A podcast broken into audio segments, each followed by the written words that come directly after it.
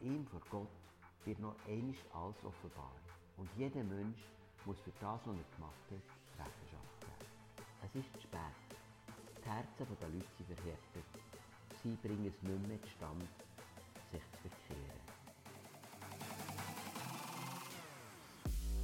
Hallo zusammen, wir kommen heute zu den Kapiteln 14 bis 16, wo ich Ihnen den Titel würde geben Endlich Gerechtigkeit. Das sind gewaltige Worte da drinnen. Ich lese es zuerst einmal vorlesen, vielleicht tust du die Augen zu zum Zuhören. Es geht ziemlich lang und bist dir bewusst, die Offenbarung ist ja ein Brief und auch die ersten Empfänger von diesem Brief haben ihn ja nicht gelesen, sondern sie haben die gewaltigen Worte vorgelesen bekommen. Wahrscheinlich im Gottesdienst, wo sie am Sonntagabend haben gefeiert In diesen drei Kapiteln, 14 bis 16, geht es auf die letzte, auf die dritte Gerichtswelle zu. Die wird im Kapitel 16 geschildert. Vordran sind zwei Kapitel mit enorm starken Bildern. Wir werden sie dort zusammen im Detail anschauen. Aber zuerst einmal einfach der ganze Text aus der Bibel. Das Lamm und die Seinen. Und ich sah und siehe, das Lamm stand auf dem Berg Zion und mit ihm 144.000.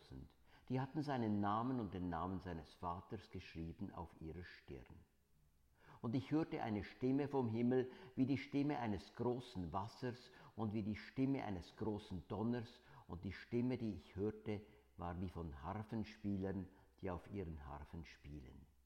Und sie sangen ein neues Lied vor dem Thron und vor den vier Gestalten und den Ältesten, und niemand konnte das Lied lernen, außer den 144.000, die erkauft sind von der Erde. Diese sind's, die sich mit Frauen nicht befleckt haben, denn sie sind jungfräulich, sie folgen dem Lamm nach, wohin es geht. Diese sind erkauft aus den Menschen als Erstlinge für Gott und das Lamm, und in ihrem Mund wurde kein Falsch gefunden, sie sind untadelig. Und ich sah einen anderen Engel fliegen mitten durch den Himmel, der hatte ein ewiges Evangelium zu verkündigen, denen, die auf Erden wohnen, allen Nationen und Stämmen und Sprachen und Völkern.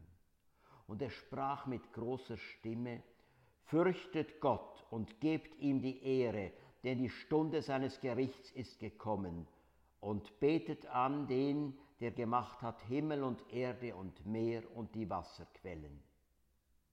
Und ein zweiter Engel folgte, der sprach, Sie ist gefallen, sie ist gefallen, Babylon, die große Stadt, denn sie hat mit dem Zorneswein ihrer Hurerei getränkt alle Völker.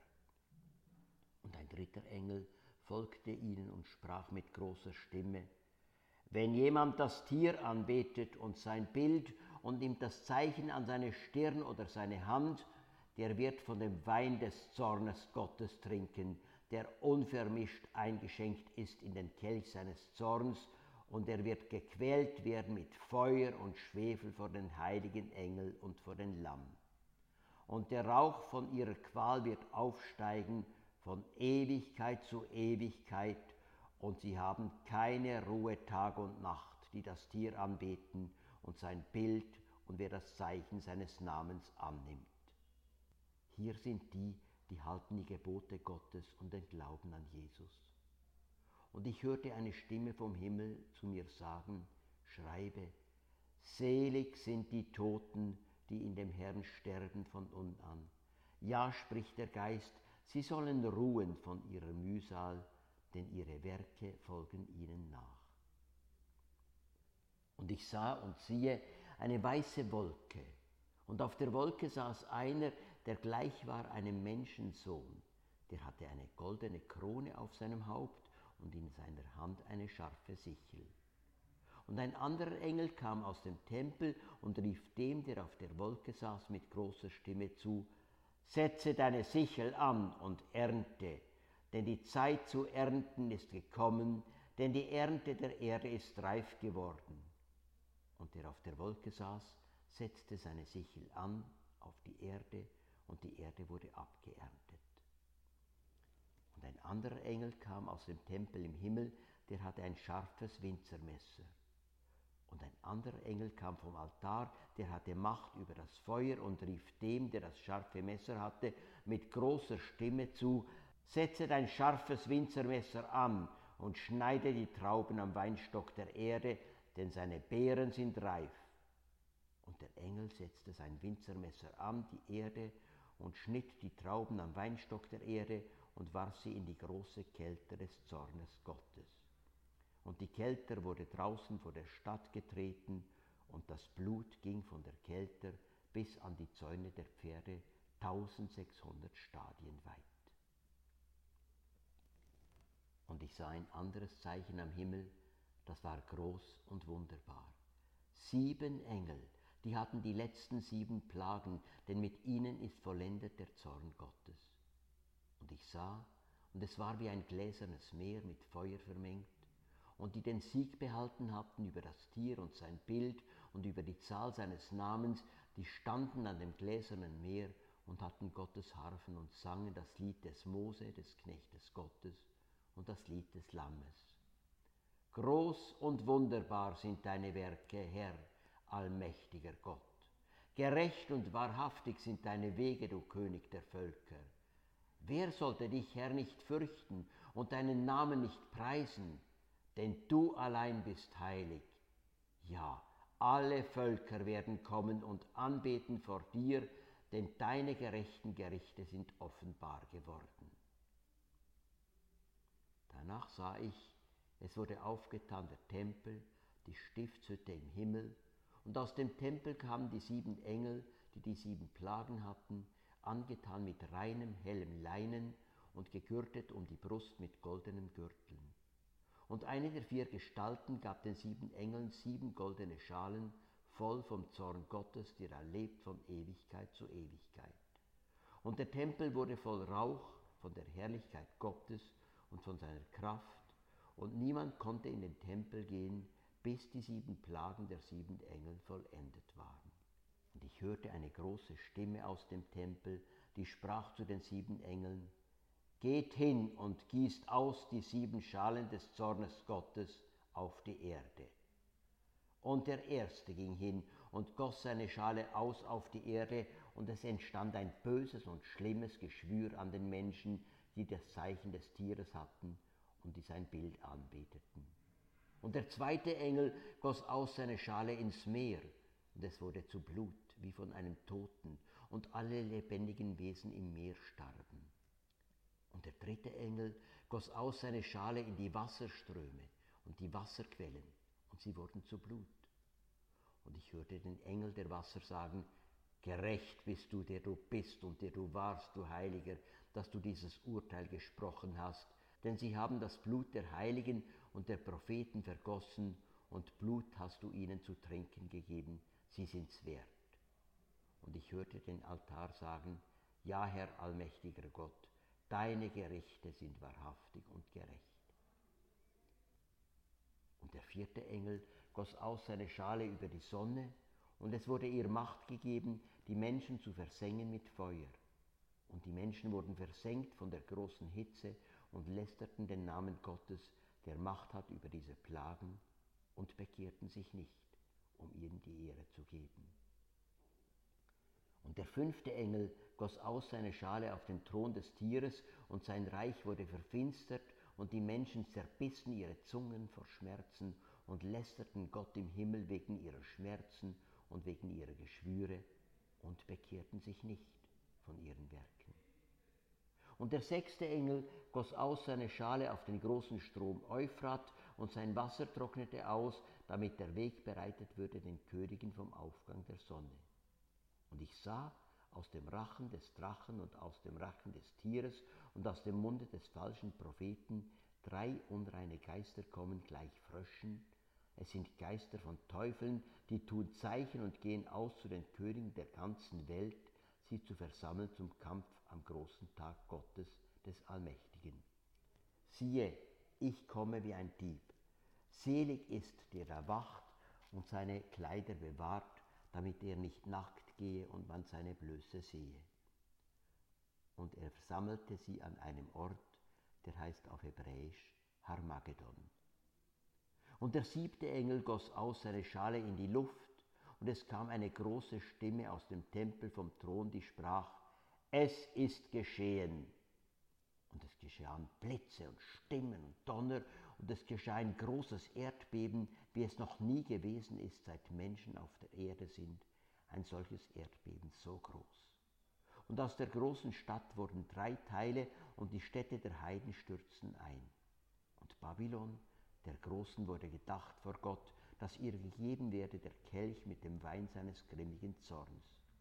Und alle Inseln verschwanden und die Berge wurden nicht mehr gefunden, und ein großer Hagel wie Zentnergewichte fiel vom Himmel auf die Menschen, und die Menschen lästerten Gott wegen der Plage des Hagels, denn diese Plage war sehr groß.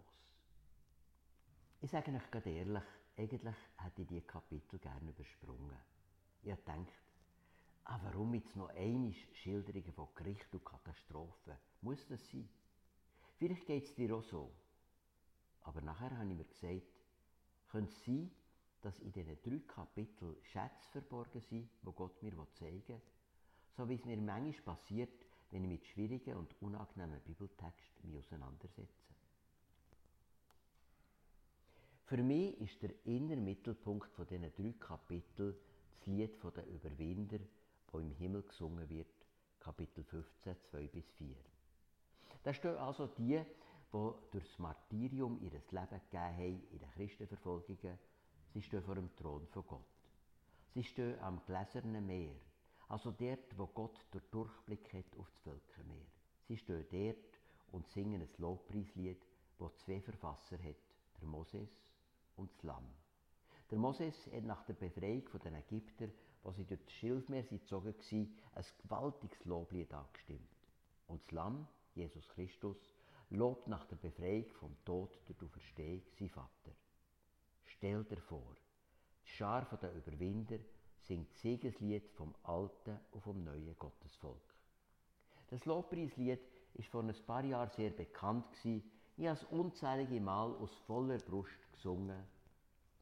Groß und wunderbar sind all deine Werke, o Herr Gott, allmächtiger Schöpfer, gerecht und wahr sind alle deine Wege, König der Völker bist du. Wer sollte dich nicht fürchten und deinen Namen preisen? Du allein, Herr, bist heilig, du nur allein. Alle Völker werden dich anbeten, Herr, dann deine Herrlichkeit wird offenbart sein. Halleluja, Halleluja, Halleluja, Amen. Der Schluss von dem Lied ist eigentlich wörtlich, deine gerechten Gerichte sind offenbar geworden. Die Aussage ist krass. Gott wird gelobt, weil er Richter ist. Mir fällt es leicht, Gott zu danken und zu loben, weil er voll Liebe ist. Ich lobe ihn jeden Morgen, wenn ich zum Balkon raus schaue, für seine Schöpfung. Ich lobe ihn für meine Frau, für meine Familie. Aber ihn loben, weil er Richter ist. Die Offenbarung ist da nicht allein. Im Alten Testament ist Gott auch der gerechte Richter. Genauso bei Jesus, bei Paulus. Gott ist gleichzeitig das, was wir Menschen nie zusammenbringen. Er ist gleichzeitig totale Liebe und vollkommen gerecht. Wir Menschen kippen gäng auf die eine oder andere Seite. Entweder sind wir lieb und nachgiebig oder wir sind hart und richtend. Anders Gott. Ganz manchmal in der Offenbarung wird das Gericht von Gott gezeigt. Er, der uns so nachkommt als Freund, ganz besonders in Jesus, er, wo jeden Mensch durch Jesus zum ewigen Leben beruft. Und wenn wir ganz viel Schlimmes machen, er ist gleichzeitig ein unbestechlicher Richter, der alles sieht, der vor seinem Thron jeder eine steht und Rechenschaft muss geben. Gott ist nicht so ein altes Mandli mit Bart, das nicht mehr gut hört und sieht und am Schluss vor Weltgeschichte sagt, ja, jetzt gut, ihr seid zwar Gauner und gemein zueinander und meine Geschöpfe und hat dort die Schöpfung kaputt gemacht, aber jetzt schwamm darüber, vergessen wir es. Nein, vor ihm, vor Gott, wird noch einisch alles offenbar. Und jeder Mensch muss für das, was er gemacht hat, Rechenschaft geben. Unsere Welt voll Ungerechtigkeit. Wie wichtig ist das, dass es einen Ort gibt, wo Gerechtigkeit ausgeübt wird? Das siehst du zum Beispiel an Kriegsverbrechen. Wie zentral ist für die Angehörigen, zum Beispiel von der Massaker vom Balkankrieg, dass es das Tribunal gegeben wo die Gräueltaten ans Licht gebracht und dass die Schuldigen sie vor Gericht kommen. Dass das passiert ist, das ist eine große Ausnahme. Die meisten furchtbaren Verbrechen an Männern, Frauen und Kindern werden nie aufgeklärt. Sie kommen nie vor ein Gericht. So viel Unrecht passiert und Gauner machen ungestraft weiter. Ja, es gibt ganze Länder, wo keine Gerechtigkeit herrscht. Eine kleine Elite unterdrückt den Rest, sie leben in Geld und Luxus, während der Großteil der Bevölkerung kaum genug zum Leben hat. Aber auch bei uns in der Schweiz, wo Gottlob ein Rechtssystem herrscht, passiert viel Unrecht. Ich erlebe das mit etlichen von meinen Freunden, die Flüchtlinge sind.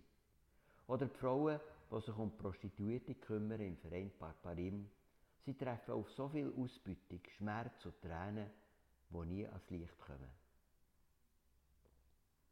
Wie wunderbar und tröstlich ist es, dass einisch all das aufdeckt wird. Dass einisch Gericht gehalten wird. Es ist doch eigentlich ganz klar, Gott will sein wunderbare letzte Friedensreich nicht auf einem Fundament von ungesühnter Bosheit aufbauen. Sein Fest vor Liebe kann nicht auf einem Teppich stattfinden, wo drunter, unter dem Teppich, all die Bosheit und Brutalität der Menschen ist. Ihr kennt den Ausdruck unter den Teppich wischen. Da kommt jemand zu Besuch und wir läuft schnell den Teppich auf und wischt den Dreck unter den Teppich. Gott ist keiner, der den Dreck unter den Teppich wischt. Er ist ein Gott vor Liebe, aber auch ein Gott vor Wahrheit. Darum also das Loblied, groß und wunderbar sind deine Gerichte. Gottes Gericht als himmlischer Gottesdienst.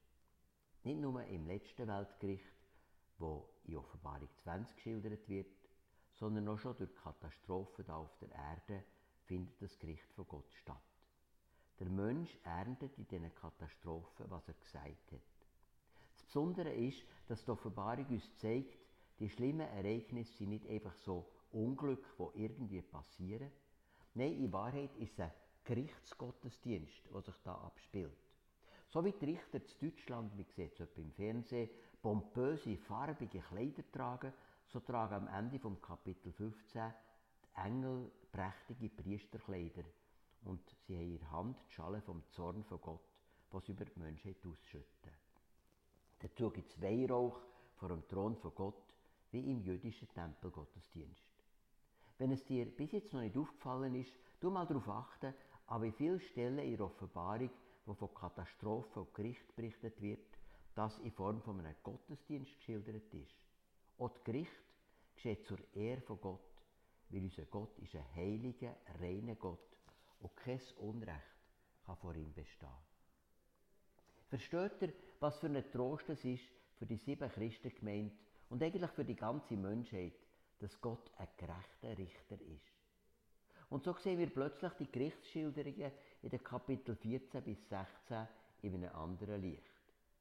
Ich werde nicht auf Details von diesen Gerichten eingehen. Schaut doch, wenn ihr euch in die Einzelheiten wollt vertiefen die Auslegung von Jens Kaldewey auf Bibletunes an. Der Schluss von Kapitel 14 zeigt, die Ernte ist reif. Mit enorm starken Bildern wird Getreideernte und Traubenernte geschildert. Wie gewaltig die Gerichtsernte ist, ist besonders eindrücklich beim zweiten Bild zeigt, ein Strom von Blut kommt aus der Weinpresse. Draußen vor der Stadt wurde der Saft aus den Trauben gekeltert. Ein riesiger Blutstrom ergießt sich aus der Weinpresse, 300 Kilometer weit und so hoch, dass es der Ross bis an Zügel reicht. Und dann kommt eben die dritte Gerichtswelle. Was die Menschheit gesagt hat, das erntet sie. In Kapitel 16 wird die dritte Gerichtswelle geschildert, die über die Erde rollt. Es sind nicht mehr Heimsuchungsgericht, wo Gott durch Katastrophen zur Umkehr ruft, wie die zwei ersten Wellen. Es ist spät. Die Herzen der Leute sind verhärtet. sie bringen es nicht mehr zustande, sich zu bekehren. Und sie bekehrten sich nicht, steht da. Man sagt diesen Ereignis der letzten Welle Zulassungsgericht. Gott lässt zu, dass die Früchte der Bosheit den Menschen jetzt ausgereift sind. Es sind auch die sogenannten Schalengerichte. Die Zornesschalen von Gott werden über die Menschheit ausgossen. Gott hat einen heiligen Zorn über die Menschen, die einander und seine wunderbare Schöpfung kaputt machen. Wenn du die Bibel kennst, siehst du die starke Verwandtschaft mit den ägyptischen Plagen, bevor der Moses das knechtete Volk in die Freiheit führt. So auch da.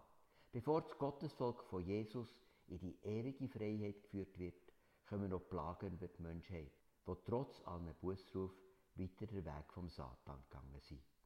Und wie der Pharao den Israeliten, die aus Ägypten geflohen waren, sein mächtige Heer hinterher geschickt hat, so versammeln sich die Finden von Gott schließlich zu einem grossen Heer zur letzten Schlacht. Die Schlacht selber wird am Ende von Kapitel 19 geschildert. Da wird schon einmal erwähnt, wo die Schlacht stattfindet, in Harmagedon. Harmagedon. Was bedeutet das Wort? Vielleicht kennst du das aus den Schriften den Zeugen Jehovas. Sie erzählen manchmal von der Schlacht von Harmagedon, wo nur die Mitglieder von ihrer Gemeinde den Zeugen Jehovas werden überstehen. Oder vielleicht hast du vom Katastrophenfilm Armageddon gehört oder ähnliches Thriller. Armageddon bedeutet auf Hebräisch einfach Berg Megiddo. Das ist Israel der Ausläufer vom Berg Karmel, wo in die Ebene von Megiddo mündet. Auf dem Karmel hat der Elia Israel zur Entscheidung aufgefordert. Entweder entscheidet er sich für Gott oder für Götze. Und das ist damit da gesagt, Armageddon ist die Schlacht vor Entscheidung. Und für die frühen Christen, die jetzt das Alte Testament kennt, für sie ist beim Wort Harmagedon auch die Geschichte der Schlacht bei Megiddo in Richter 5 angeklungen. Dort war eine kleine israelische Armee gegenüber einem gewaltigen Heer von findlichen Königen. Da hat Gott durch wunderbare Weise dem kleinen Häufchen Israeliten kampflos der Sieg geschenkt. Vom Himmel her hat Sterne gekämpft. Der Bach Kison hat Finde weggerissen. Das Heer ist erklüpft und der Feldherr Sisera ist geflohen. Er ist von einer Frau erschlagen worden, vor Jael. So plötzlich und überraschend wird auch die letzte Schlacht gegen Gottes Volk ausgehen. Das steckt im geheimnisvollen Ortsnamen Harmagedon. Endlich Gerechtigkeit. Soweit zu den Gerichtsworten in den Kapitel 14 bis 16. Im Unterschied zu Gott, der alles sieht, blenden wir normalerweise die Ungerechtigkeit und Bosheit von dieser Welt aus. Wir würden es nicht aushalten zu sehen, wie viel Unrecht passiert. Gerade im Augenblick, wo du jetzt die Botschaft hörst. Nur in bestimmten Momenten blitzt so eine Ahnung in uns auf von dem Elend, das auf unserer Erde stattfindet. Zum Beispiel, wenn ich gleich wieder mal in Sardinien am Meer sitze, im Sand, wenn ich den Wellen zuschaue, den Kindern und ihren Eltern, die zusammen die Tage genießen, da blitzt auf Mal der Gedanke in mir auf, das ist ja das gleiche Meer, wo in der ersten Hälfte von dem Jahr 815 Menschen sind ertrunken. Frauen, Männer, Kinder. Wo sie in überfüllten Gummibooten waren, auf dem gleichen Wasser, wo wir surfen, paddeln und uns vergnügen. Sie sind aus einer verzweifelten Lage in ihrem Land geflohen vor Hunger und Elend. Sie sind in meinem Badewasser ertrunken. 2021 waren es weniger als vorher. 2015 sind es noch exakt 5143. Nicht etwa, weil die Not ist kleiner geworden, sondern die Polizei brutaler. Und während mir da am Strand das in Sinn kommt, ahne ich, dass das nur ein winziger kleiner Teil ist vom Unrecht. Darum habe ich den Kapitel 14 bis 16 vor Offenbarung die Überschrift gegeben, endlich Gerechtigkeit. Und jetzt mit in dem schweren Trostwort für die verfolgten Christen. Jetzt ist es aber nicht so, dass in diesen drei Kapiteln nur Gerichtsereignisse geschildert sind. Nein, das sind auch starke Worte vom Trost. Du kennst ja, wie im Ablauf der Offenbarung nebst all dem Schweren ging wieder die Einblicke in die wunderbare Welt von Gottes sind, im Himmel, das, was ich im Ablauf blau geschrieben habe. Zur Stärkung der verfolgten Christen in diesen letzten Tagen wird ihnen im 14, 12 bis 13 zugerufen, haltet durch, seid geduldig. Und auch wenn ihr müsst sterben, euer Tod ist nicht das Ende, sondern ihr geht zu Gottes Ruhe ein. Hier ist die Geduld der Heiligen, die da halten die Gebote Gottes und den Glauben an Jesus. Und ich hörte eine Stimme vom Himmel zu mir sagen, schreibe, selig sind die Toten, die in dem Herrn sterben von nun an. Ja, der Geist spricht, dass sie ruhen von ihren Mühen, denn ihre Werke folgen ihnen nach. Die wunderbare Ruhe, wo wir in Jesus Christus haben, die steht im krassen Gegensatz zur Unruhe von denen, die Zeichen vom Satan auf der Stirn tragen. Von ihnen wird gesagt im Vers 11, sie haben keine Ruhe Tag und Nacht. Und in Kapitel 16, 15 kommt dann noch der Aufruf an Christen vor Endzeit, bleibt standhaft und wach und lasst nach in dieser schweren Zeit nicht Jesu Kleider vom Heil stellen. Selig ist, der da wacht und seine Kleider bewahrt, damit er nicht nackt gehe und man seine Blöße sehe. Und dazu wird der Christen, wo gerade in den schweren letzten Tagen vor Weltgeschichte müssen leben, am Anfang von Kapitel 14 einen Blick in den Himmel geschenkt, wo die 144.000 vor Gott stehen. Zwölf mal zwölf mal tausend, das alte und das neue Gottesvolk, da dürfen auch wir dazugehören, wenn wir die Lösung durch Jesus Christus angenommen haben. Dabei erfahren wir hier noch etwas mehr über die große Zahl von Überwindern, wo wir schon in Kapitel 7 sind begegnet. Es sind offenbar die Erstlinge von den vielen, wo Jesus durch sein Blut erkauft hat, so wie im alten Israel die ersten Früchte vom Feld mit besonderer Andacht sind geerntet worden. Die 144.000 werden mit einer seltsamen Bemerkung beschrieben. Sie haben sich nicht mit Frauen befleckt. Sie sind jungfräulich. Nach dem Gesamtzeugnis der Bibel meint es sicher nicht, dass das Menschen sind, die ehelos leben, die einen besonders heiligen Status haben vor Gott. Es ist eher, glaube ich, ein Bild. Sie haben sich nicht mit der Hure Babylon befleckt. Die wird in Kapitel 17 gerade beschrieben. Also mit dem Geist der götzendienerischen Welt, sondern sie sind ganz und gar auf der Seite von Gott gestanden, eben jungfräulich, unbefleckt. So, jetzt gehen also die Gerichte von Gott ihrem Höhepunkt entgegen. Für mich ist schlussendlich so tröstlich. Ich darf mich hier in meinem kleinen Leben einsetzen für ein Stückchen mehr Gerechtigkeit und Frieden auf der Erde. Für mehr Liebe und Schönheit auf dieser Welt. Ich muss nicht verzweifeln, weil das alles doch nur ein Tropfen auf einen heißen Stein ist. Ich kann mich da jeden Tag einsetzen mit meiner kleinen Kraft, weil ich weiss, da ist dann noch Gott, der sich für die ganz große Gerechtigkeit sorgt. Endlich Gerechtigkeit. Wenn ihr wollt über die gewichtigen Kapitel reden, so tauscht aus, was für Abschnitte oder Verse hier beeindrucken euch besonders und ermutigen euch in diesen drei Kapiteln. Und vielleicht wollt ihr auch darüber reden, was der Zorn von Gott und was seine Heiligkeit und sein Gericht bedeutet.